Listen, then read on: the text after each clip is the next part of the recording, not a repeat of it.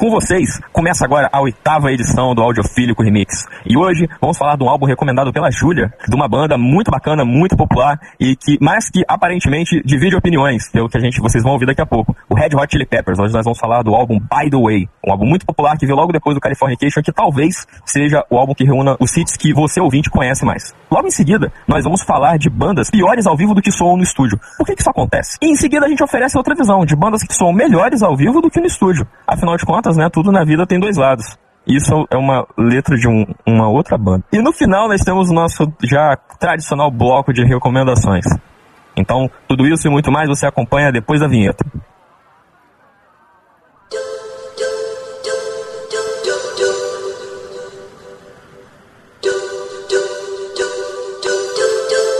Um, dois, três, vamos. E aqui estamos nós esperando na fila para assistir o show essa noite e tem uma luz acesa brilhando forte.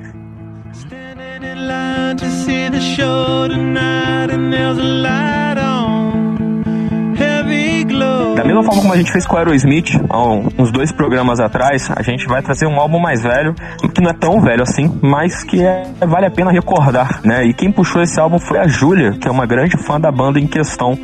A gente tá falando dos Red Hot Chili Peppers. E o álbum de hoje é o By the Way, que é o álbum de 2002. Eu achei o By the Way que, bom, ele tá fazendo 15 anos, o Red Hot é uma banda muito popular, é, acaba sendo uma banda de todos os gostos, né? Conheço pessoas que gostam de todos os estilos de música e raramente eu conheço pessoas que não curtam Red Hot, que detestam, a não ser os meus companheiros de audiofílico, como sempre. E acho que é interessante, acho que é um álbum muito específico, depois eu vou explicando, né, durante a conversa por que, que ele é tão específico, mas eu acho que ele é um álbum que vale de avaliação. Acho que é muito, é muito farofa pra voltar. O By the Way já é um pouco diferente a história. É engraçado você falar, porque quando eu peguei para ouvir, né? É que aqui no Audiofílico nós temos a, a, a, o bom costume de, se for para falar mal, falar com alguma propriedade, pelo menos a gente ouve os álbuns que a gente fala mal. Isso é um ponto muito positivo nosso. É, quando eu peguei pra ouvir, eu me surpreendi pela quantidade de hits que esse álbum tem. Eu não lembrava. Eles aproveitaram bem, eles lançaram cinco singles, mas o pacotão mesmo foi o By the Way, o, Zeph o Zephyr Song e o Can't Stop, né? E depois saiu Sim. o Dozed e o, o, o Universal Speak, mas acho que nem por dos ela, outros. ela, ela é um single posterior, é isso que eu ia falar. É, eu, eu lembrei justamente da, da só 12 que eu não, não, não, não conectei, mas By the Way, Zephyr Song, Can't Stop e Universal Speaking. Universal Speaking, aliás, que é uma música muito boa. E eu não lembrava que ela era tão boa assim. Eu, eu achei muito bacana. Eu acho que foi um álbum legal de pegar pra ouvir, porque eu não sei se eu já tinha ouvido o álbum antes. É, mesmo que By the Way tenha sido produzido pelo Rick Rubin, né? O George Martin do Red Hot, né? Quinto Red Hot. O By the Way ele vem depois do, do Californication, que veio depois do One Hot Minute, que é um álbum muito polêmico, né, pros fãs, porque o John sai e entra Dave Navarro. Sim. Foi muito detestado, é um álbum ame ou odeie, né, pros fãs. E é tão polêmico que até hoje eles não tocam uma música do One Hot Minute ao vivo. Nenhuma. Né? Que se dane quem gosta ou não, simplesmente não existe. E o, o Californication vem, obviamente, ele é uma farofa, não sei se vocês já escutaram o álbum inteiro, obviamente ele também é cheio de hits, mas é notório que é um álbum farofa. Ele é um álbum que destoa completamente do, do Red Hot em si, né, da banda, do Mother's Milk, do Blood Sugar Sex Magic. Basicamente, Californication é o que a gente conhece por Red Hot Chili Peppers, assim, quando a gente pensa em Red Hot Chili Peppers, se você é um- uma pessoa comum, você não é antenado, você tá pensando em Californication. Mais Cara, se não sei, é não geração, sei. né? Galera mais nova, tipo assim, a gente, é meio estranho falar isso, a gente é mais novo. Mas é, pessoal mais velho de Red Hot, acho que não tem tanto Californication como referência. Ele é uma parada mais pra trás, assim, aquele, é o. Como chama? Blood Sugar Sex Magic, Magic, não é isso? O nome do Isso. disco? The Giveaway, né? The Braids, né? Breaking the Girl. É, essa Olha é aí, eu, eu, eu gosto do. One Hot Minute, olha só que loucura, não Eu também, sabia. eu acho que ela faz o Dave Navarro, pô, não é? O One Hot Minute é meu álbum favorito deles. É, Ela faz o Dave, do Dave Navarro, o Frustrante tá fora da banda, não é isso? É, eu- É, é bom, o disco é bom, cara, não é ruim não. Eu acho bom também.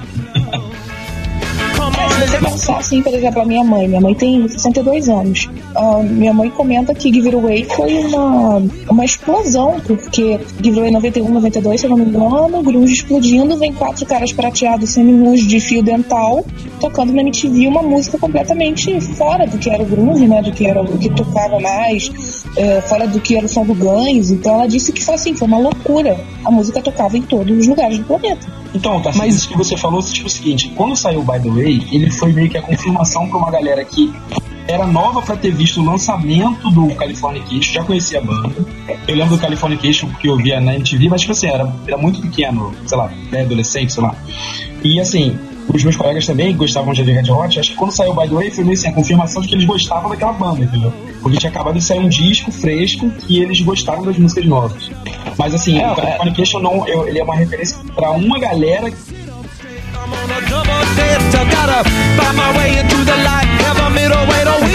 Californication, o baile até pela história da banda, a gente tem esse One Hot Minute, que é com a fase do, do Dave Navarro, ele, ele não tem um gostinho de, de tipo, recomeço, reestreia, assim, tipo, tá voltando a formação clássica, a gente pode falar, e, e, e, aí teve o impacto que teve, todo mundo passou a, a, ficou mais estourado com uma banda mainstream. Eu tô perguntando pelo seguinte, porque os primeiros álbuns do Red Hot, eu lembro de ter chegado a ouvir de curiosidade para ver como é que era, de não ter gostado muito, mas me passou muito a ideia de ser aquela banda mais hermética, sabe? Aquela banda mais de nicho, assim. Já o Californication não, o Californication e, e, o, e o By the Way, eles são álbuns da galera, assim, eles são álbuns. Acho que sim.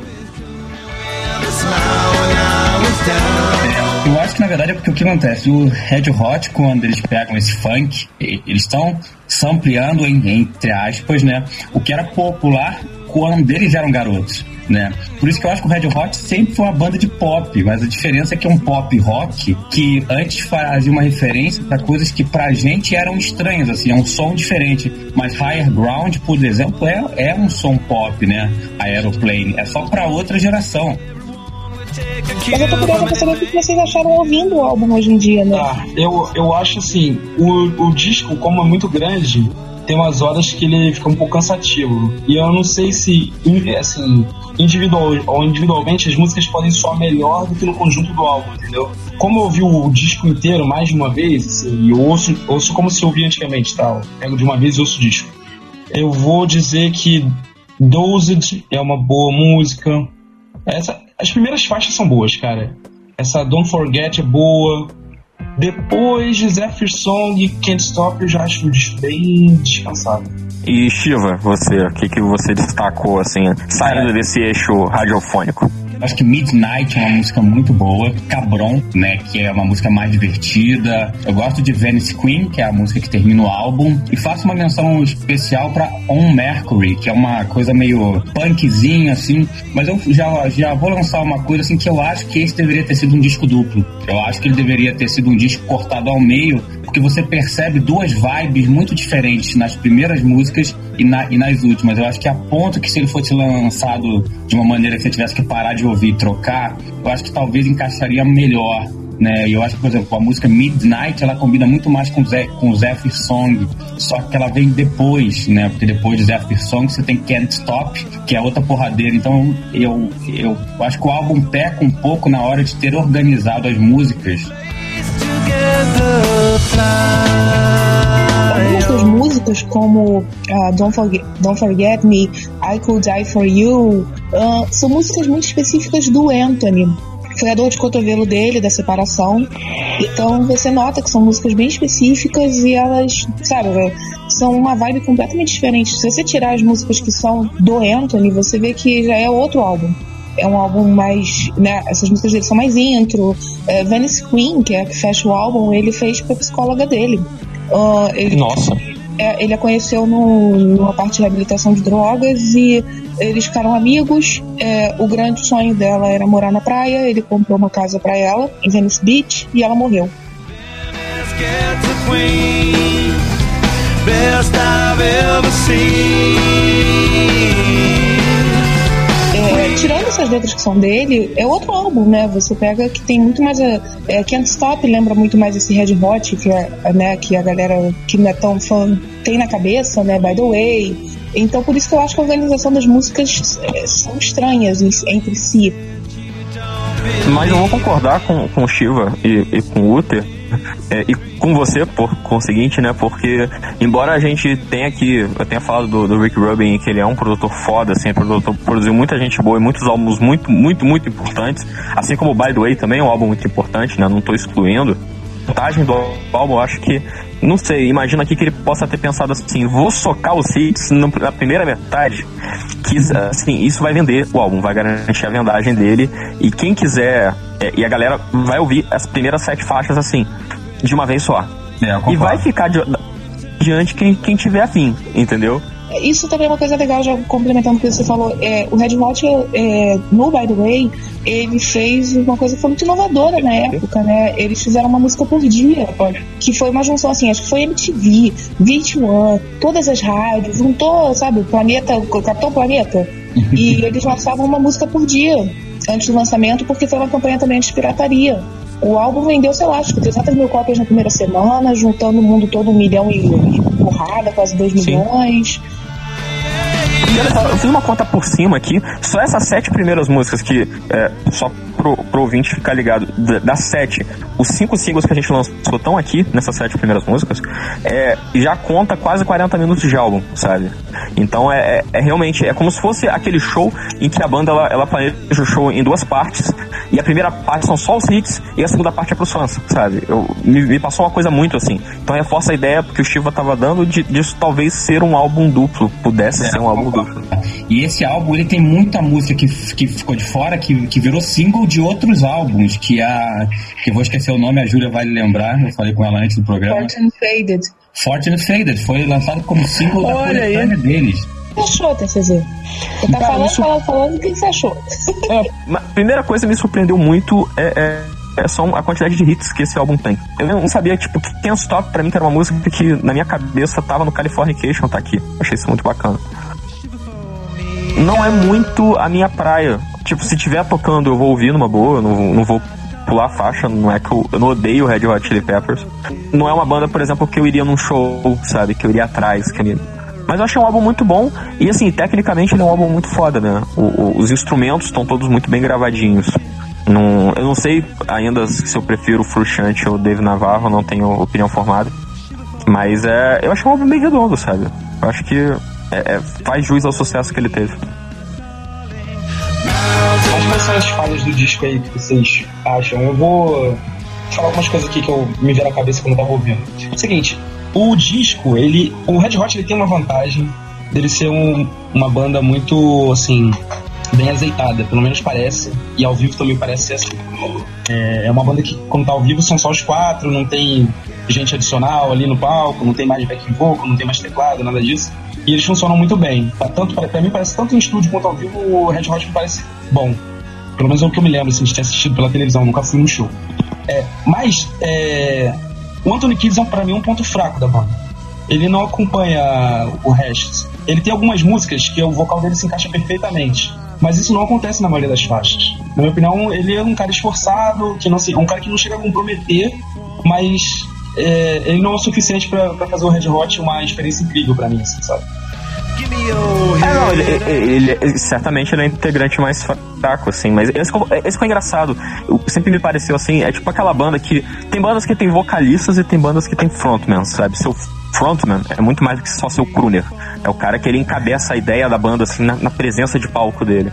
E eu acho que o Anthony Kiddis, ele é assim, quando eu vejo aquele cara sem camisa, magrão, todo bizarro e legalzão da vida, sabe? Pra mim Sim, é um mas isso, isso, não entra no disco. Não, não, não entra na experiência do disco, eu concordo. Pô, tipo, você tá ouvindo mas que você, de ouvido, você fala sério, quando você ouve Red Hot, não vem na tua, na tua cabeça a imagem do Anthony Kiddis, cara? Pra mim vem, vem ele e o Flea, sabe? É isso que vem na minha cabeça quando eu ouço. Sim, mas assim, sei lá, não faz diferença pra mim, entendeu? Deixa eu só explicar. Eu li a biografia dele, acho um cara simpático e tal. Só acho ele, sei lá, medíocre, assim. Não acho que ele é um grande cantor, sabe? Reconhece isso porque quando ele faz as letras, e, e, eu acho que isso é um diferencial do, do Red Hot. As letras normalmente são, são meio que sonhos, sabe? São várias palavras. Não é uma coisa que te. Como que eu posso explicar?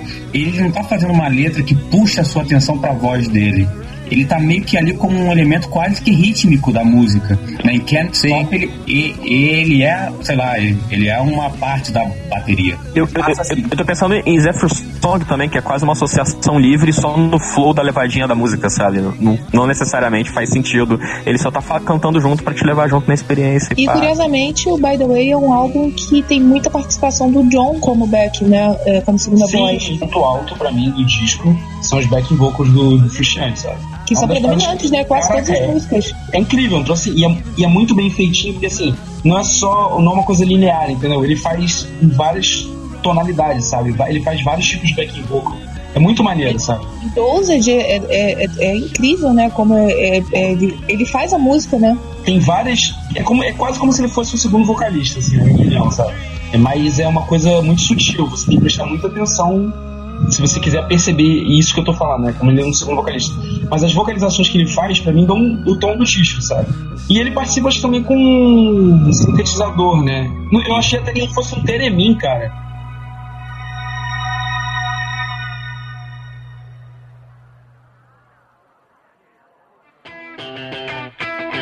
Terminar, vamos perguntar agora para os audiofílicos presentes se eles recomendariam esse álbum para alguém e se eles ouviriam ou ouvirão esse álbum de novo. Eu vou começar logo pela Júlia para já queimar logo a, a, cartada do fã, entendeu? Pra, tipo, começar com a explosão. Vamos lá, Júlia. É, eu vou fechar o, a parte, né, o que vocês falaram, é, dizendo, na verdade, por que eu sou fã de Red Hot. Eu acho que o Red Hot é a junção de uma galera é, sabe aquela galera que tinha que estar no momento certo, na hora certa e fez uma coisa muito diferente? É muito. O Red Hot é muito diferente. Eu acho muito difícil você pensar em bandas que são parecidas com o Red Hot. E eu acho que isso é um puta mérito, sabe? É, é um baixista que chama muita atenção e o baixo nem é o instrumento de origem do Flea. O Flea ele era trompetista e é um baterista que pouca gente também dá atenção, mas ele é um excelente baterista, o Will Ferrell. O guitarra, que é o, o John, né, já teve Navarro, teve o outro menino que eu sempre esqueço o nome, no Rest in Peace, e eles juntos são muito diferentes. É muito difícil você pensar numa banda que seja parecida. Você pode pensar nas influências, né, que vieram depois, pensar em bandas que, né, ah, que seguiram, que tem um som similar, eu acho muito complicado.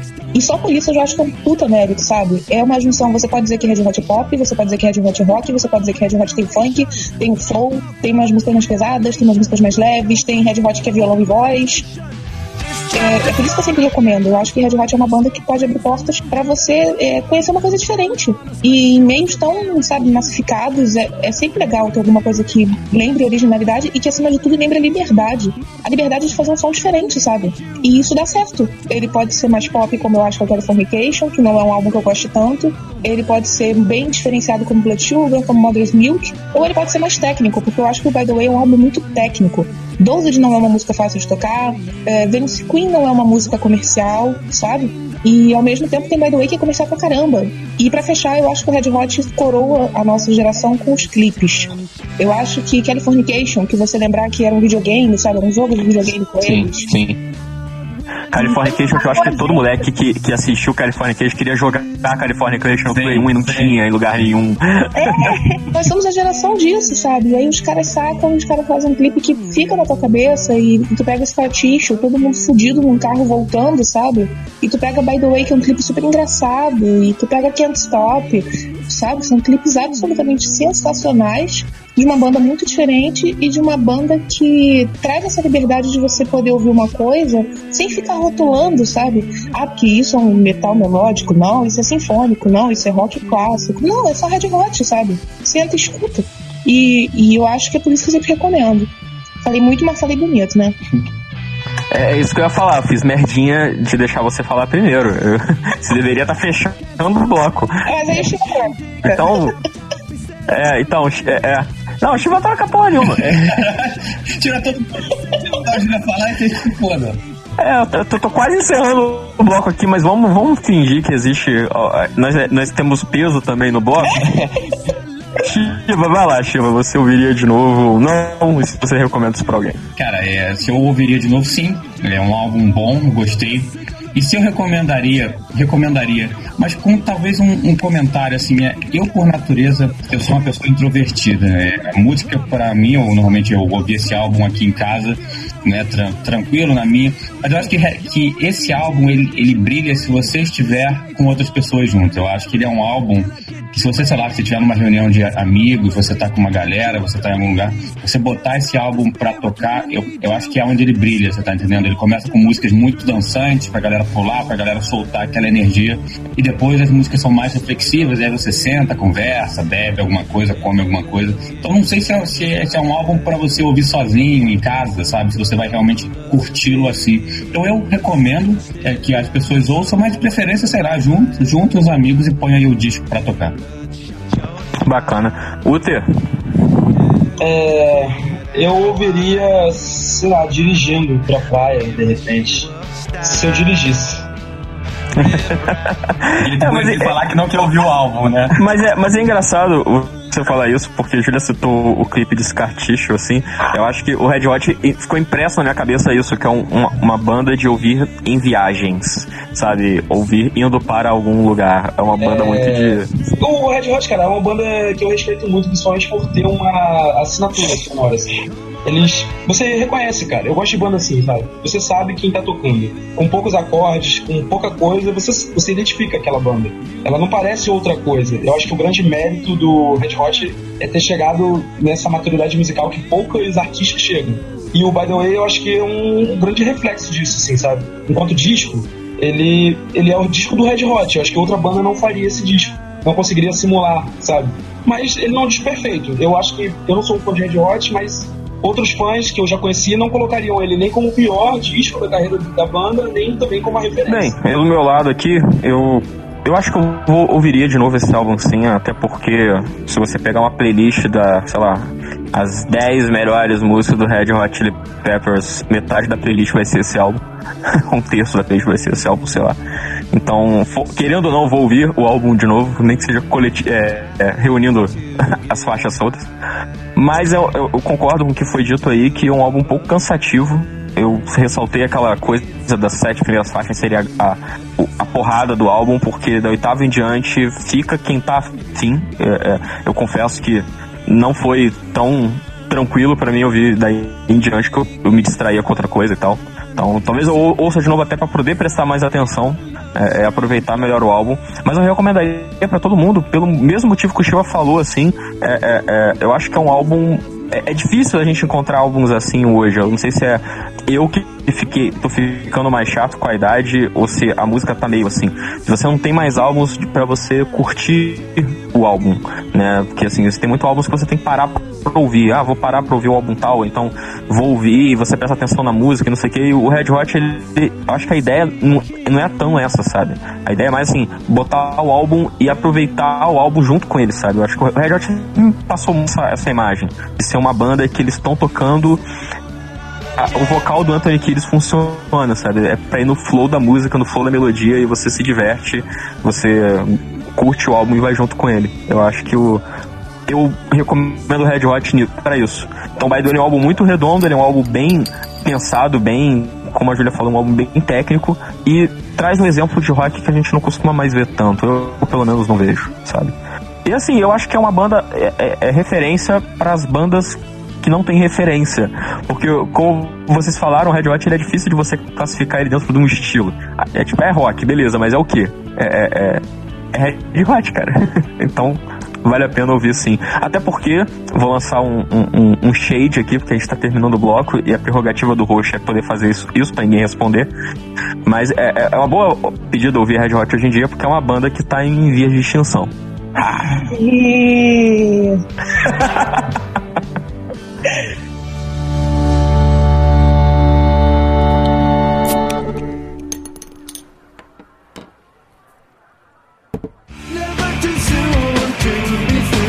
existem bandas que, assim, a gente fala muito de o registro da banda, né? Quando a gente pensa em ah, o registro da banda X, é, com, é a impressão que ela causa quando ela grava alguma coisa, quando você ouve essa música. Existem bandas que o registro delas de estúdio e o registro ao vivo são coisas totalmente similares, bem parecidas, assim. É, ouvir um é como ouvir o outro. Mas existem bandas que são totalmente diferentes ao vivo do que elas, do que elas apresentam em estúdio. Tirando aqui exemplos é, é mais óbvios, assim, de bandas que são para álbum, né? Isso é um estilo de música muito popular aí nos anos 70, anos 80. E, e eu não sei vocês, mas acho que não, não, é o certo que isso aconteça. Eu acho que talvez quando a gente vá ao, ao, ao show, a gente não espera encontrar outra banda totalmente diferente. E como a gente falou do Red Hot Chili Peppers no primeiro, no primeiro bloco, é, é, é um tema que, que cabe a gente conversar aqui um pouquinho sobre isso. Porque o Uther falou que nunca foi no show do Red Hot, mas a Júlia já foi. Eu já fui? não, não olha só, gente, eu tenho uma história muito triste pra contar, que há 16 anos eu tô tentando ir num show do Red Hot, eu não consigo. e esse ano eu vou tá. de novo, e eu tô quase cometendo mas, suicídio. Caraca, mas tu não, comprou, tu não comprou ingresso, cara? Cara, esgotou em, em, menos de 7 minutos. Foi o primeiro não interessa, gente, a gente já é tarimbado já de Rock in Rio, a gente sabe que vai aparecer ingresso, relaxa. Ouvinte, doe o ingresso do Red Hot pra essa criatura, pelo amor de Deus. 16 anos, tá, gente? Esperando pra conseguir na porcaria do show. E se você pegar os registros ao vivo do Red Hot dos anos 90, né, os 80 também, puta que pariu, era tenebroso, assim, e, o, o, inclusive pelo doutor Anthony Kitts, que eu amo tanto, mas pelo amor de Deus. Eu até mandei um vídeo, é, para quem quiser procurar, é, é, Under the Bridge, é uma gravação da, da MTV, que ele tá cantando ao vivo, e é tenebroso, ele não acerta uma nota. Então, é, você escuta certas músicas, né, é, e aí você vai ao vivo, pô, vou ver aquela energia, aí vem um cara e tá cantando desafinado e não é pouco, sabe? O Red Hot foi melhorando, eles têm o quê? 30 anos de, de estrada. Mas é, se você pegar até o registro do Rock in Rio em 2001, você saca que a sonoridade não é a melhor do mundo, sabe? E foi um puta de histórico, foi o dia que o Silverchair tocou, é, mas... Não rolou, não rolou, não conseguiu. Não, não conseguiu, Moisés, não consegue. Eu quero, eu quero começar até agradecendo ao meu querido companheiro de podcast, Uther. É, eu não escuto Queens of the Stone Age em casa. Eu não escuto. Eu acho que é uma boa banda. Mas sabe aquela coisa de que não me dá vontade de pegar e ouvir? Não tem, eu acho legal. Aquela coisa, ah, se tocar no rádio, legal. Mas não é uma banda que me chame a atenção. Uma bela, né, um belo momento eu peguei, escutei, escutei e continuei achando legal, sabe? Mesmo ouvindo o álbum e tal. Mas eu fui no show deles, no, no último Rock in Rio, e, nossa senhora, que showzaço. Sabe aquela coisa de você não tá levando fé, assim, ah, que legal, né? Vai ter o show do Queens of the Stone. E durante o show você sentiu uma energia completamente diferente da do estúdio. Até hoje eu não escuto Queens of the Stone Age em casa, mas a lembrança que eu tenho do show é sensacional. Esse, é, foi, é o dia, esse foi o dia do System of a Down? Foi. É, que é, pra mim é o contrário, né, cara? Esse não, falar, é um ótimo, é um ótimo exemplo também é desse, uma, dessa dissonância, é uma né? que no estúdio é incrível e, cara, ao vivo, desculpe, cara, eu adoro a banda, mas assim, já fui em é, Quando a gente puxou esse tema um tempinho atrás, é, que nem o útero, eu lembrei do, do, do, System, que é um caso bem emblemático disso, e às vezes eu tava pensando assim, ah, mas às vezes é porque o System ele já tem uma, um certo tempo de estrada e eles, eles já estão meio cansados de tocar e tal.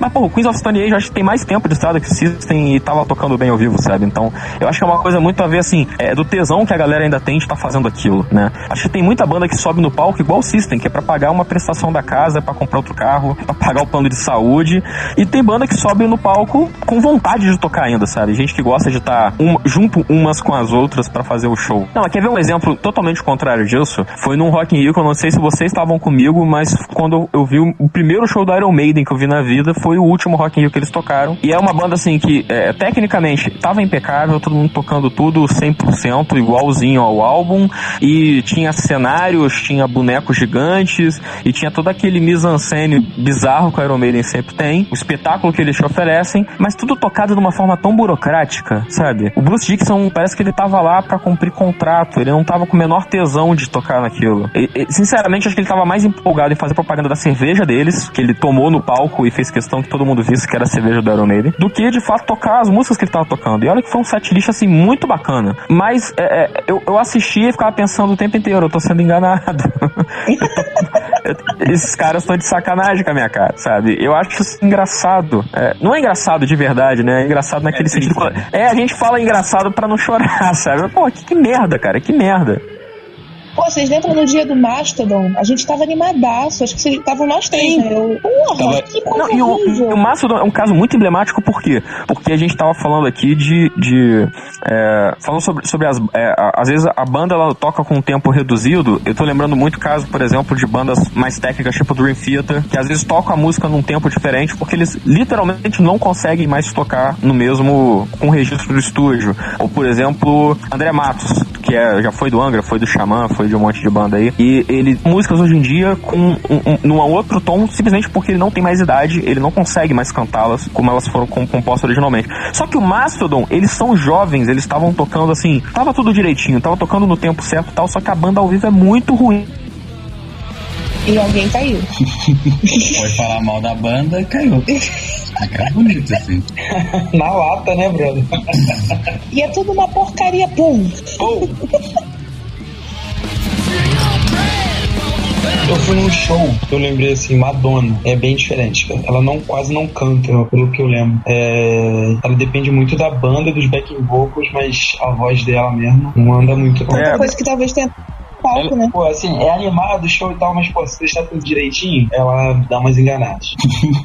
E eu teria arruma outro motivo pra falar mal da Madonna, segundo o programa. Não, eu, assim, esse, essa turnê que eu fui, eu até gostei do disco.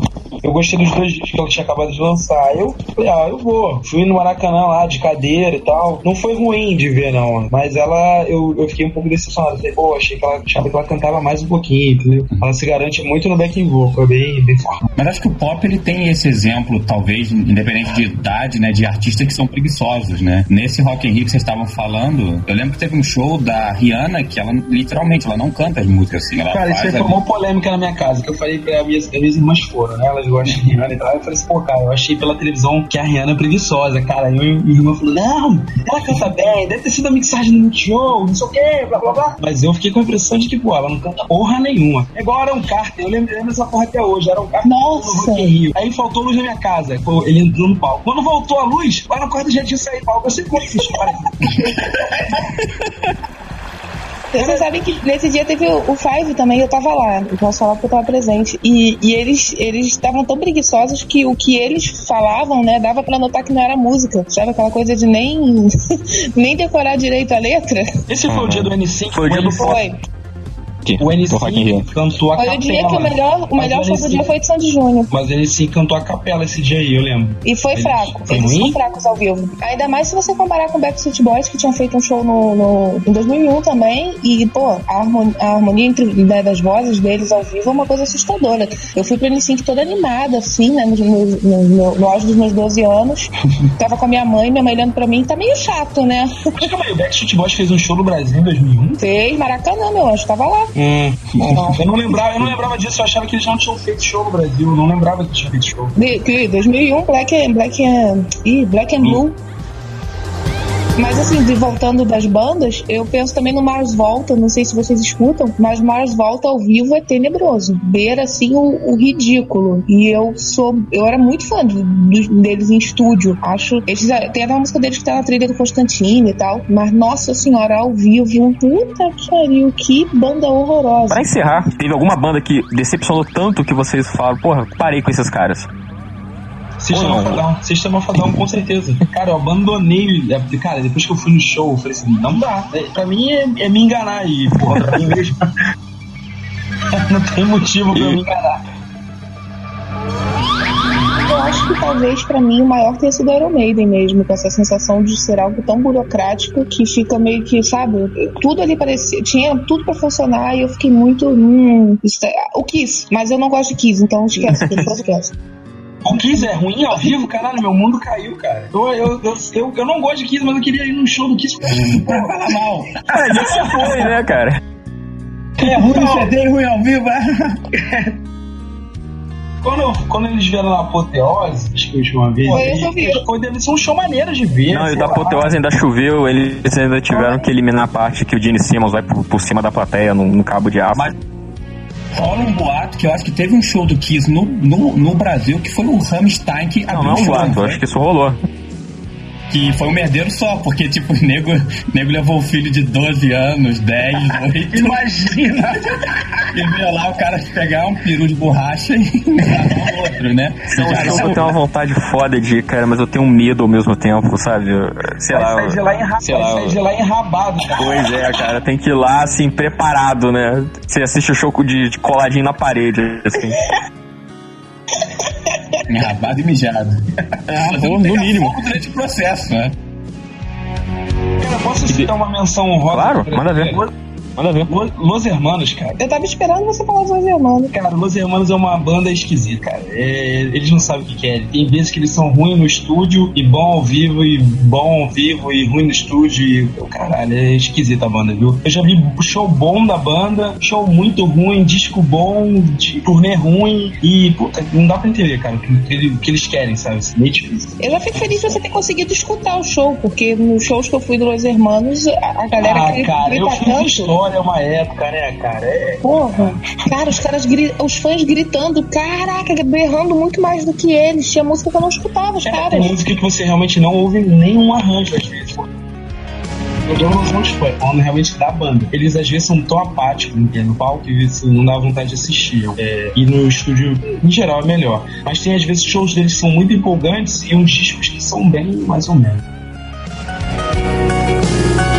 Cara, olha, o meu exemplo vai pro. Eu ia- podia falar do System, que também é uma banda que me decepcionou muito, mas eu já não gostava muito deles antes desse show, antes de ver esse show pela TV, né? Porque eu não fui, graças a Deus, não tô cagando dinheiro assim. É, podia falar do Iron Maiden também, que me decepcionou. E o show e matou toda a minha adolescência tardia que eu vivi ao escutar Iron Maiden. Lá do, daquele, do show fatídico do Angra, também no Rock in Rio, que foi o show que acabou com a banda. O show que encerrou as atividades do Angra até a fase Fábio Leone, que eu acho que foi o único show da minha vida que eu, eu, eu fiquei pistola, sabe? Eu fiquei muito puto. Eu, eu, não, eu não tava acreditando no que tava Foi aquele que a Tária foi aquele que a desafinou. Tária salvou o show. Ela entrou, é, ele entrando desafinando, cara. Foi a melhor coisa que podia ter acontecido naquele show. Aquele show foi, eu- não sei, eu- você já, sabe, sei lá, você chama um, um casal de amigos teus pra sair junto com a galera e eles têm uma briga no meio da, da, da noite e aí eles se separam, sabe? É uma, foi uma coisa assim. Ah, você via caindo aos pedaços, assim, sabe? A banda, o reboco da banda tava caindo na sua frente. Tu acha justo? Claro que eu acho justo. A- meu amigo, a partir do momento que você recebeu o teu dinheirinho do teu cachê e se propôs a fazer um show, você tem que entregar o melhor possível.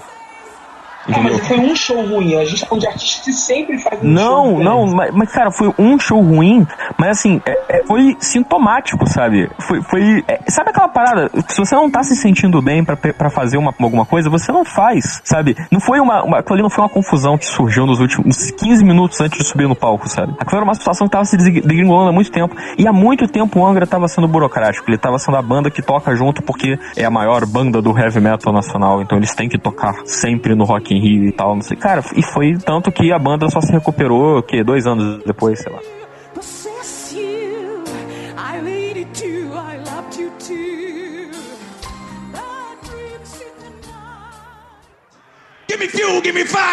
E não só de pessimismo vive o audiofílico. O nosso programa, que é conhecido pelos seus próprios membros como o lugar para onde as bandas boas vêm morrer, né? Onde a gente fala mal de todo mundo.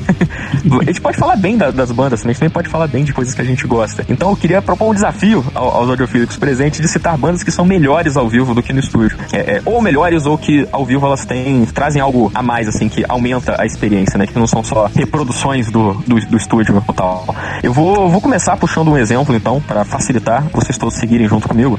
É uma banda que não é que ela seja melhor no estúdio, mas que ela faz um show tão bom, mas tão bom, que às vezes quando eles tocam músicas que não são tão legais ou de álbuns que a gente não consegue ouvir com tanta boa vontade, no show a gente pula, a gente canta junto, a gente só dá soquinhos no ar, que é o Metallica. Eu acho que o Metallica é uma banda que todos os shows Metallica, assim, eu sempre falo que a experiência do fã no show do Metallica, ela segue um, uma- um gráfico, assim, né? Você tem assim, é- é, a, a linha ela começa meio reta, assim, que é, é- é a sua opinião em relação ao Metallica. Aí vai chegando próximo da época do show, essa linha ela vai caindo, caindo, caindo, você começa a lembrar de como Metallica ele é picareta, como Metallica vai fazer aquela setlist radiofônica pra te enganar, como que o Lars é preguiçoso, como que o, o, o Cliff caga todos os solos, fica tudo sujo, como o James Hetfield, ele é, ele é meio canastrão, ele finge que te ama, que você é a melhor plateia do mundo, mas ele fala isso pra todas. E aí chega no momento do show, a salinha vai lá pra cima, porque o show é muito foda, é muito fantástico, e toca aquelas músicas ruins que ninguém aguenta, mas você canta juntos. Você descobre que sabe a letra de todas as músicas do load, do reload. E aí quando chega lá no topo da experiência, aí o show acaba. E quando o show acaba, essa linha vai caindo, caindo, caindo, caindo, até chegar mesmo, né, naquela linha reta até o próximo show. Eu, eu acho que o me acompanha nisso. A gente já foi o que em três shows do Metallica. Ah, porque você foi no show que, né, que eu, eu preferi não ir. Eu preferi parar de. Essa montanha russa de emoções, eu não aguentava mais isso na minha vida. Cara, não tem como, o Metallica é E, sabe? e- e vou te falar, esse show que eu não fui, fugiu disso que eu disse? Tipo, o momento pré-show você se sentir super crítico, chegar no show você esquecer de tudo que você tinha falado e mudar de ideia e falar, caralho, Cara, que assim, show eu, gosto, caralho, que assim, eu gosto pra caralho da banda. é, E assim, ao vivo os caras são muito bons, mesmo com tudo isso que você falou. Agora, como, como eles tocaram Whiskey in the Jar, eu fiquei meio puto, sabe? Aí forçou a amizade, mas. Não, de resto, ma- mas seja sincero, a- acessa o Uther do momento desse show. Vai lá, puxa da memória ele, ele tá lá esbaforido. Esse Uther não cantou o Skin the Jar também? Não, aí Mas bateu o, pezinho, bateu o pezinho, bateu o pezinho, balançou a cabeça. Não, cara, eu já não tenho mais 16 anos. Não é assim que funciona. Não sou tão piranha mais. Eu duvido, eu duvido, mas tudo bem, eu vou acreditar na sua palavra porque eu não tava lá. Eu ainda vou achar alguém que foi contigo pra te desmentir, você vai ver só. Morumbi em específico, porque era, era um- uma coisa de. Tá aguardando muito. Eu lembro que a gente ficou muito na vibe de que, pô, eles não vão voltar, vai que não volta, né? Mal sabia que daqui a pouco a banda tá tirando cidadania brasileira, né? Foi uma expectativa. Eu lembro que no Morumbi era uma energia de caraca, sabe? E o Sepultura abriu, né, se eu não me engano. E, porra, eu fiquei. Eu lembro que eu tava super crítica no começo de hum, será? Cara, não sabia nem onde tava. De- eu lembro que a gente até se separou, porque teve roda, teve uma galera que ficou mais atrás, a gente depois ficou um pouco mais à frente, depois as pessoas se encontraram. É, é muito marcante isso. É- é- eu lembro que eu saí muito satisfeita de, porra, sabe? Não tem como ser E, e crítica. era sempre assim, momentos antes do show a gente especulava qual era a setlist e o Metallica ia surpreender a gente de alguma maneira. Eu lembro do último show que, que eu fui, foi o. o, o, o- ele- eles só tocaram porrada, sabe? Só, só músicas rápidas, músicas fortes. E assim, o- praticamente dois terços do show foi só porrada, sabe? Não tinha as partes enganação, as partes baladinha, não, só foi musicão atrás do outro. Tipo, tocou Battery, tocou Feel, e eu fiquei, caraca, eu vou morrer do coração aqui, eu não tenho idade mais pra isso. Então, agora vamos sair da água pro vinho, assim, é, porque o Shiva tava lembrando do caso de uma banda que é outro estilo musical totalmente distinto, né? Que é o de Pitch Mode. Eles têm uma presença ao vivo de muita energia, né? O, eles, eles são uma banda que costuma fazer músicas mais deprê, né? Mais sobre temas assim mais pesados, mas ao vivo tem ali uma energia e foi o que a gente falou no bloco do Red Hot, né? Ser um frontman. Quando, quando o cara olha pra audiência e percebe que a galera tá ali, aí ele põe a galera pra, pra cantar junto, às vezes um, um minuto, né? Expande o refrão da, da música e é uma banda que, né? Que no backstage ele- eles criaram meio que um, um sistema que é muito legal, assim. Eles não ensaiam pro show, eles só se veem na hora do show, né? Então se alguém tiver uma ideia, vai ser meio que novo pros outros membros da banda, então vai ter uma energia diferente, não vai, não vai ficar uma coisa repetitiva de ficarem se vendo durante horas e horas. É meio que uma reunião, né? Eles meio que tentam separar o momento de ficar junto, né? Como sendo no palco. O que eu acho que gera muito, muito disso, e, e se o ouvinte ele for assistir, né, o, The- Depeche Mode ao vivo, ele vai perceber que às vezes um cara olha pro outro da banda e diz, caramba, que maneiro, né? Então tem, tem esse espírito, eu acho de uma banda que já tá há muito tempo, né, na estrada, mas que deu um jeito de se renovar e transformar o ao vivo em algo que, que pega essa, essa discografia que já é manjada e transforma num nível a Que, mais. que né? bacana, né? Tipo um happening, assim, é um negócio bem. É quase um, um, um- um ator de método, né? O cara. Sim, sim, é, o vocalista ele, ele fala isso, assim, ele fica trancado lá no quarto dele e ele só vai ver o resto da banda no show, né? Meio que, uma, um, com um evento, assim, é que ele vai matar a saudade dos caras, por assim dizer. Assim como o Shiva falou do Depeche Mode, que ele acha que é, é tão bom quanto ao vivo, eu vou falar do Symphony X, porque o Symphony X tem álbuns uh, muito mal mixados. O Symphony X é aquele primo pobre que a gente apoia, tem ótimas ideias, mas né, os álbuns tem muito álbum muito mal mixado, mas ao vivo é um puta show. Iria de novo e, e acho que foi um daqueles que me marcaram positivamente, de caralho, sabe? É, é muito maior ao vivo. É, vale a pena ver o, o Romeu ao vivo, o, o, o Russell Allen, vale a pena ver todo mundo, sabe? Foi uma puta menção de como eu achei que ao vivo a coisa, o que eles não tiveram recurso talvez pra fazer no estúdio, ao vivo se justifica. Temos um membro aqui do Audiofílico que já foi num show da. É, é- é o membro do Audiofílico que mais foi em shows, assim, sempre de pessoas. E, e aí sempre tem as surpresas absurdas. E ele foi num show da Ivete Sangalo. E ele disse que Ivete Sangalo ao vivo é espetacular. Conta isso pra gente, Uter. Não, Ivete Sangalo é a maior artista do Brasil. Isso aí é ponto pacífico. Já fui em dois shows da Ivete Sangalo, que ela faz ao dois, dois e meio, né? Que o do, da Olimpíada não dá pra contar com um show inteiro. Mas eu fui em dois shows, estive lá em loco. Porra, meu irmão, não existe aquilo. A Ivete Sangalo, ela domina o palco com poucos artistas. Você não precisa nem gostar de axé, não faz diferença. É, o que ela faz no palco é um troço. A banda dela é.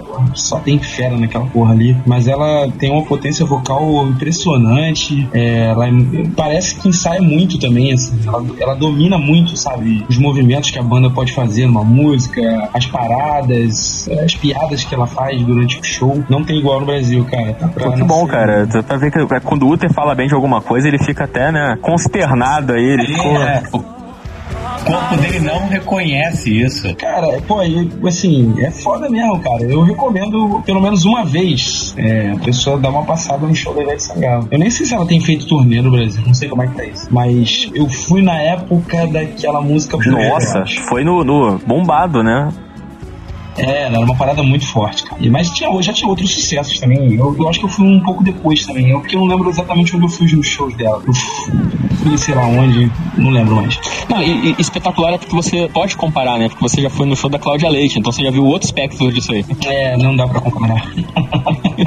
não tem comparação. É, é até sacanagem, cara. É covardia, não tem como. Então, tipo, um dia, um dia a gente faz esse, um quadro assim, sei lá, shows improváveis, né? Shows bizarros que a gente já foi pro Uter esculachar todo mundo em shows Cara, eu bizarros já, que ele eu já já foi. fui em muito show improvável. Vocês vão acabar se surpreendendo.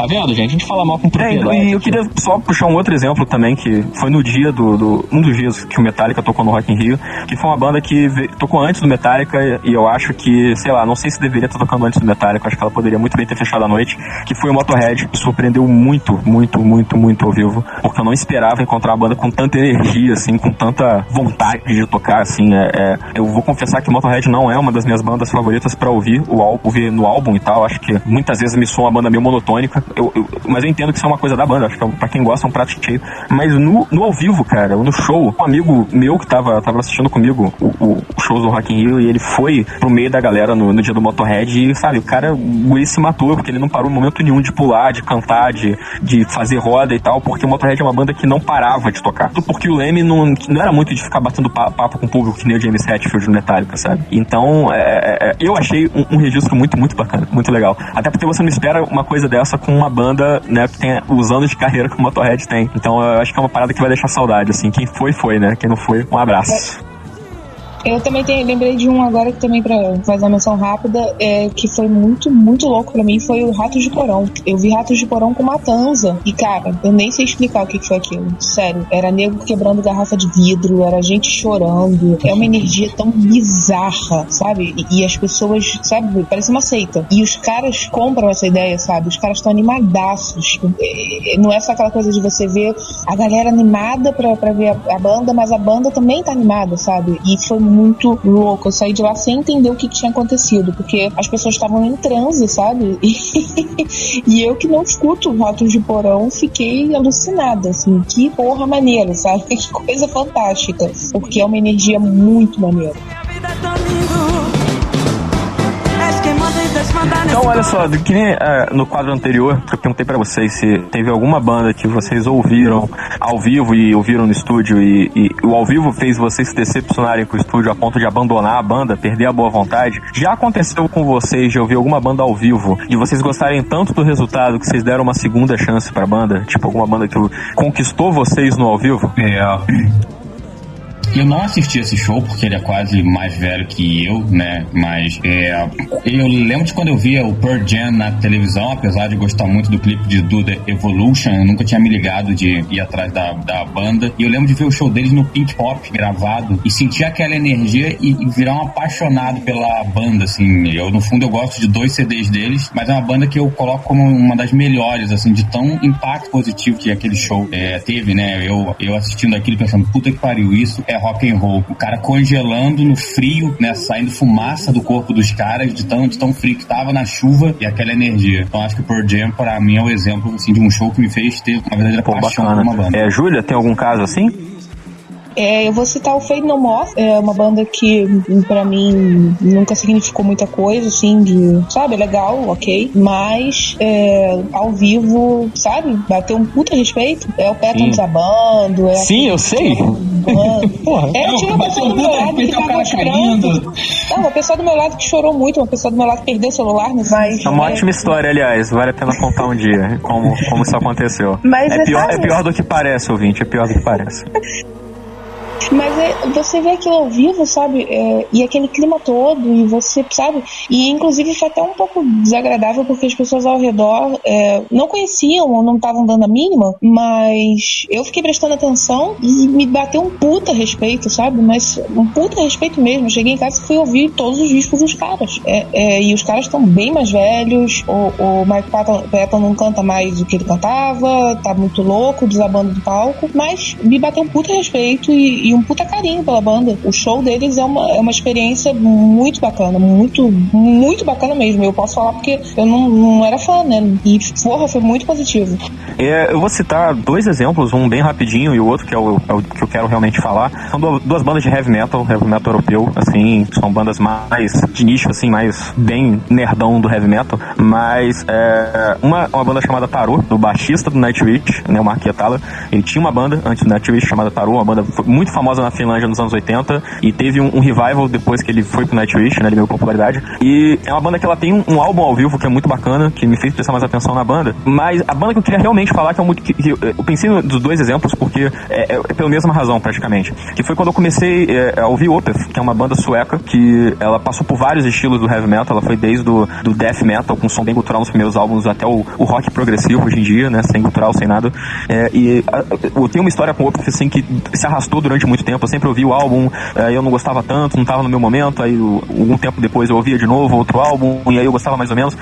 Até que eu peguei pra ouvir um álbum ao vivo dele chamado né, Roundhouse Tapes. Ele é muito foda porque, porque ele é um registro ao vivo bem é, é, é, cruão, assim, né? É um, é um show pequeno, então tem grandes produções. a- a- a- você vê que ele, ele é. Ele tem uma mixagem muito boa, mas você vê que por ser um- uma casa de show pequena, você consegue ouvir melhor a banda. E a banda, igualzinho o, o ao vivo do Tarô, a banda ela entrega exatamente aquilo que ela se propõe no álbum. E coisas até- que você. Eu, por exemplo, duvidava que ao vivo e fica. Né? Nessa época, o, o, o Opeth fazia uma mistura muito boa de elementos progressivos com gutural, um gutural muito limpo, muito bem feito. E ao vivo o gutural dele soa muito melhor do que, do que no, no, no estúdio. Isso pra mim é, é impressionante. Né? Pra quem gosta do estilo, é complicado você ver um gutural limpinho, bacana, bonito. E o ele entregava isso. Então eu acho que valeu muito a pena ver que, cara, é, é, é- tem o vídeo, tem o DVD da, desse, desse, desses shows. E aí é muito bacana ter essa experiência, assim, você assistir o show e ver, caramba, é possível, sabe? O cara toca aquilo tudo mesmo, ele canta aquilo tudo mesmo. Eu achei muito legal. E foi uma coisa que só se confirmou, né, no show do Opeth que eu vi faz uns dois anos, que foi muito bom.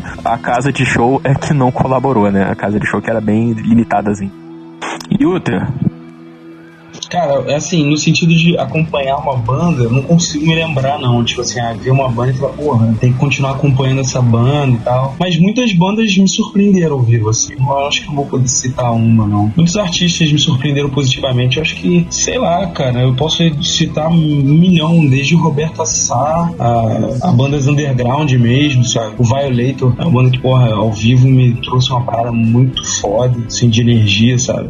Mas tem a Baby do Brasil, cara. Eu já tinha vi, vi duas vezes ao vivo, ela, ela é realmente cativante, assim, é, ao vivo, sabe? É, ela faz você prestar mais atenção nela ao vivo do que no estúdio, talvez. Hum, muito bom. E pra trazer algo que já é tradicional nos nossos programas, que é o bloco de recomendações, mas nu- numa inovação que vocês nunca viram antes na, no- em todo Audiofílico Remix, tá o bloco dando a sua recomendação. É, a minha recomendação é uma série da HBO, é, Vinil. Já viram essa série? Não, ainda não. Eu já ouvi falar. Ela, ela não foi. Acho que ela foi produzida pelo. Foi pelo Ridley Scott? Não, é Scorsese e. Scorsese, isso, Scorsese. Scorsese e Mick Jagger. cara. A série, Exatamente. A série se passa assim, meados da década de 70, mas ela tem os flashbacks pra década de 50. É, então, assim, a, cara, a série é muito bem pensada. Eu não terminei de ver ainda. Os episódios são muito grandes, então não tenho tempo de ver. Mas só do que eu vi da série, cara, é uma parada muito bem feita. Ele tem um olhar muito apurado pra indústria musical, em especial pras selos e gravadoras. Não, mas, mas é, a, a série, desculpa te interromper, que eu, eu, eu- eu queria que. Eu queria aproveitar porque eu, eu sempre tive curiosidade sobre essa série. Ela que ela conta uma história ou ela é, é documental? ou é- é Não, é? ela, ela, ela é baseada na realidade, né? Aparecem artistas reais, tipo o Robert Plant, o Alice Cooper, etc, etc. E gravadoras e sons reais, sabe? Inclusive o, Mick Jagger ele não aparece só como produtor executivo, ele aparece como produtor musical executivo, o que pra mim deve ser algo como ele pagou pra essas músicas estarem lá. E tem muitas músicas de blues da década de 50, principalmente, porque é, os personagens fazem referência o tempo todo a essa época. Então, Sim, então, é, é isso que eu queria saber. É, é- é historinha, tem personagem, tem trama. Sim, é tô... mas é, sim, mas ela é baseada na realidade. Não, eu sei, é porque às vezes pode ser tipo um documentário em série, sabe? Tipo Não, não é aquele do Foo Fighters e tal. Não, não é uma série de documentários, não. É uma, é uma série que tem uma narrativa ficcional, mas que é muito baseada na realidade. Cara, vale muito a pena pra quem se interessa por indústria fonográfica, é, para quem gosta de, sei lá, músicas. É uma parada muito bem feita, muito bem trabalhada, qualidades. Bacana. É, vamos lá, vamos seguir pra Júlia. Júlia, qual a sua recomendação?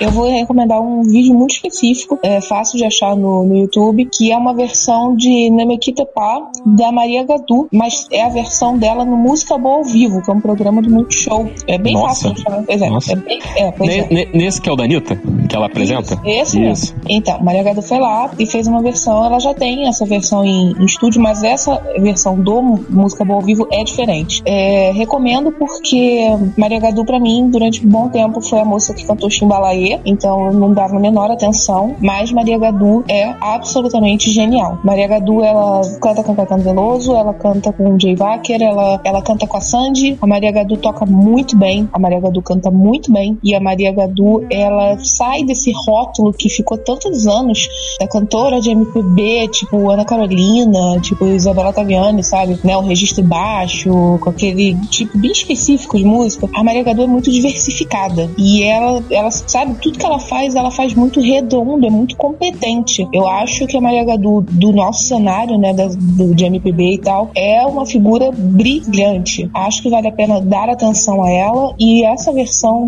né, específica é, é muito transcendental. Lembra muito Cassia Eller, lembra muito coisa boa, sabe? Então é um puta respiro, é uma coisa super bacana na MPB e ela, fiquem de olho porque Maria Gadu é muito mais do que Chimbalaê e do que uma moça tocando músicas eh, de MPB, vozinha e violão, sabe? Um barzinho. Não, Maria Gadu é muito especial. Bacana, inesperado. Bacana. É, Eu vou, eu vou puxar a minha recomendação agora, que é, é, eu tava até em dúvida se eu trazia como recomendação ou eu puxava pra gente fazer uma resenha. Talvez eu faça isso no futuro, não sei. Mas é, esses dias eu tava pegando coisas pra ouvir no, no Tidal, porque eu estou testando o Tidal, estou gostando muito. Um, que normalmente eu uso ele pra, pra testar fone, né? Porque é um álbum que tem uns graves muito bons, é um álbum que eu gosto muito. E durante muitos anos foi um álbum que eu, cara, eu odiava esse álbum. Aí um dia eu parei pra ouvir ele a sério e novo amigo, né? Que é o The Humanizer, que é um álbum do Black Sabbath de 92. Ele é o terceiro e último álbum do Black Sabbath com o Dio, né? Pra quem tá, tá, pra quem não tá ligado, o Black Sabbath foi uma banda de, de heavy metal tradicionalíssima, assim, uma das primeiras bandas de heavy metal da história. E ela tem o, o vocalista dela é o Ozzy Osbourne. Só que teve uma época que o Ozzy saiu da banda e ele foi substituído pelo Dio. E dessa, dessa ocasião, a gente teve dois registros disso, que são dois álbuns, um chamado Heaven and Hell e o outro chamado Mob Rules, que são álbuns, assim, também tradicionais da história do heavy metal, mostrando um outro Black Sabbath totalmente diferente da fase mas justamente por ele ser totalmente diferente, são álbuns que são meio execrados pelos fãs da banda e pelos fãs de heavy metal como um todo, né? O Dio ele já tava vindo uma, uma tradição de, de heavy metal mais, mais tradicional, né? Mais é, é, despojado, menos sombrio, e aí ele vai, trabalha esses dois álbuns do Black Sabbath e quando ele sai, brigado como sempre, porque né, o Dio nunca sai das bandas de boa, e quando ele sai da banda, ele vai para um, ele volta ao heavy metal com a banda solo dele e faz alguma coisa mais sombria, né? Que é a, é a marca do Black Sabbath deixou na carreira dele. Depois de muita historinha, em 92 ele decide se reunir para gravar mais um álbum. E esse álbum ele é especial por quê? Porque ele é o retorno desses músicos muito tempo depois, 10 anos depois. Todo mundo já tá muito mais maduro, muito mais, é, muito mais velho também. E eles decidem fazer um álbum mais sombrio, mas ao mesmo tempo que tem a pegada heavy metal do Dio fora do Black Sabbath. Então por isso ele é um álbum tão bacana. E ele é o álbum que vai calcar o que mais na frente, já nos anos 2000, vai ser o projeto paralelo do Dio com os membros do Black Sabbath, que se chama Heaven and Hell, que é um, um projeto que inclusive Júlio e eu já fomos no show. Inclusive foi o último show que o Dio fez no Brasil antes de falecer. E é uma banda muito foda e você vê assim que o Heaven and Hell era o que o Black Sabbath deveria ter sido desde a primeira vez que o Dio tocou com a banda, sabe? Então é, é, é esses quatro álbuns, né? O, o, o, Mob Rules, o The Humanizer e o The Devil You Know, que é o único álbum que a Heaven and Hell de fato fez, tem uma. Um, se você ouvir os quatro álbuns na sequência, você vê que tem uma historinha, uma evolução musical aparecendo ali em termos de composição, de, de harmonia entre os integrantes, de temática. E o The Humanizer, especificamente, ele é um álbum muito bom. É, eu queria recomendar porque é, musicalmente ele é um álbum estupendo. As guitarras do Tony Iommi, elas estão pesadas como nunca. É, o baixo do Geezer tá muito bom. A bateria do Vinny Appice, que é um, um, baterista que ele é diferente do Bill Ward, que é o baterista tradicional do Black Sabbath da formação clássica. É uma bateria muito mais forte, ele é muito mais vigoroso, ele é menos técnico, mas ele dá mais porrada, assim. E o vocal do Dio tá muito acertado. Assim, ele tá sem excessos, os floreios que ele fazia nos anos 70 e 80. Ele tá indo para aquele vocal de maturidade que o Dio aprendeu a fazer ali no, no, finalzinho dos anos 80, início dos 90. E as temáticas das letras são muito pontuais, assim. Eu acho que é um álbum. Ele é melancólico, ele é meio que depressivo, meio que pessimista, mas ao mesmo tempo ele tem a energia que o Dio tem nos álbuns dele. E eu acho que é o álbum que ele, ele mede melhor, assim, o meio termo entre o Black Sabbath e, e, e o Dio, né? Entre o Dio e o Tony Iommi. Entre a depressão, a melancolia, o, o sombrio e aquela coisa energética, é, é, luminosa e, e, e pra cima que o Dio traz nos álbuns dele. Então, é, é, ouçam The Humanizer, eu acho que é um álbum muito foda e talvez um dia ele retorne aqui pro Audiofilho, porque eu quero muito falar mais desse álbum pra vocês. Belíssima indicação, belíssima. Sim, é, porra, é muito bom, cara, é muito bom mesmo.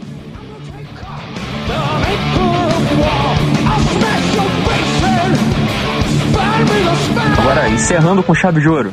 Bom, é, seguindo o nosso tema, né, eu vou fazer uma recomendação dessa vez de um vídeo, é um DVD de um, de um show ao vivo. O nome do DVD é Live in Berlin e é do Depeche Mode. É, o Depeche Mode ele conta com, com um dos colaboradores dele, que eu não vou saber falar o nome do cara, que é o Anton Cor Corbijn ou Corbijan. Ele é um fotógrafo muito famoso, ele fotografou o YouTube e ele sempre seguiu a carreira do Depeche Mode desde o, quase o início, meio que fazendo os clipes da banda e, né, relativamente recentemente eles, eles fizeram um mega show show da divulgação da, da turnê do Delta Machine, que contava com muitas músicas antigas, né, da carreira deles, é meio que um show de celebração da história da banda. E, e nesse show eles fazem uma mega produção, tanto que um dia a Júlia chegou e me, me mandou um link do YouTube. Ah, você gosta de Depeche Mode? Você já viu esse vídeo? E eu que nunca tinha visto, eu fiquei fascinado, né, por essa apresentação ao vivo que tanto tem a banda, eu acho que no seu ápice, apesar de já estarem, né, com bastante tempo de carreira, quanto ele é um show filmado por um diretor profissional, sabe? Não é aquele negócio que, sem ofensa a qualquer um que trabalha em televisão, sei lá, ah, o show filmado pela galera do Multishow. Não, ele é um show filmado por um diretor. O cara teve toda uma visão na elaboração do show, né? E da, e da filmagem. Ele, ele não foi chamado só para filmar, né? Então a minha, minha recomendação é esse DVD. É, são duas horas com as melhores músicas da carreira dos caras. Ele tem um telão de fundo que tem imagens sensacionais. É, as, as músicas são versões longas, são versões diferentes do que você ouve em estúdio. Tanto que ele rendeu um CD também. Então, para quem só puder escutar o áudio também vale a pena. Mas eu recomendo essa, experiência audiovisual aí, né? Pra você que talvez não conheça a banda, ou até conheça, mas ainda não, não, não se apegou. E talvez até como, como, como incentivo, né? Que mais bandas façam DVDs ao vivo de qualidade, contratando diretores mesmo, fazendo uma produção que, que vale o dinheiro investido nela, né? Então minha recomendação é o Live em Berlim do Depeche Mode, lançado em 2014, mas gravado em 2013. A gente vai aqui encerrando nosso programa de número 8. É, eu espero que vocês tenham gostado. Vamos deixar aqui os nossos contatos. Nós estamos no Facebook com. Eu estive agora que você fala o endereço, porque você descobriu o endereço certo. Você tem o não, não, direito não, de falar. Não, eu quero ver se você lembra. Eu quero ver se você lembra. É óbvio que eu sei, é facebook.com barra audiofílico, somente Isso, audiofílico. Isso, isso aí. É fantástico, eu, acho muito legal assim que é, é, eu fiz a página, então tipo, eu consegui ter audiofílico pra gente. Só que quando eu tento lembrar do endereço, eu penso, ah, com certeza já tinha um audiofílico antes. Gente deve ser audiofílico podcast, audiofílico sei lá o que. audiofílico 003952, né? Então nós estamos no Facebook, facebook.com.br audiofílico, nós estamos no Twitter, no arroba audiofílico, e nós temos um e-mail também, que é audiofílicopodcast.gmail.com. E agora a gente tem uma novidade, né, Júlia? Agora a gente tem um, um- um grupo no Telegram. Tem, e o que que eu falo? Não, você, fala, você, você devia, devia falar assim, ah, ah, PCZ, não, é, agora a gente tem que fazer um, um canal no, no- A gente tem um, grupo no Telegram, e, é- e é um, um grupo muito legal, a gente pode interagir com nossos ouvintes, inclusive a gente fala os temas dos podcasts lá, a gente vai gravar, a gente discute. Então quem que tiver no grupo Telegram, inclusive, pode participar do programa com a gente. Os nossos convidados, eles estão no grupo do Telegram também, então é boa pra todo mundo que quiser interagir com a gente. Isso era o que você devia ter dito, então faz de conta que foi você que disse. Eu tô bem servido mesmo, brincadeira. Fala isso, meu Deus. O Uter nem tem Telegram no celular dele, ele vai falar, ih, brother, eu não tenho isso aí não, meu celular não aguenta isso não. Meu celular realmente não aguenta, cara. Não, ele tem, não, ele tem que começar, né, bufando, né, tipo, fazendo um suspirão, né. Cara, É o Droop, né? É. eu nem sei o que, que esse negócio aí de Telegram que vocês falam aí. Eu ainda tô aprendendo a usar o WhatsApp, você já quer que eu evolua, pô. Não é assim que funciona. Tem que ter paciência. Então é Então isso. volta, fala aí de novo pra eu... Não, não, já foi, já era. No, no, no, no Audiofílico 9 você tem outra chance. então é isso aí, galera. Espero que vocês tenham gostado do programa. Um grande abraço e até semana que vem. Adeus! Valeu, galera. Adeus. Thank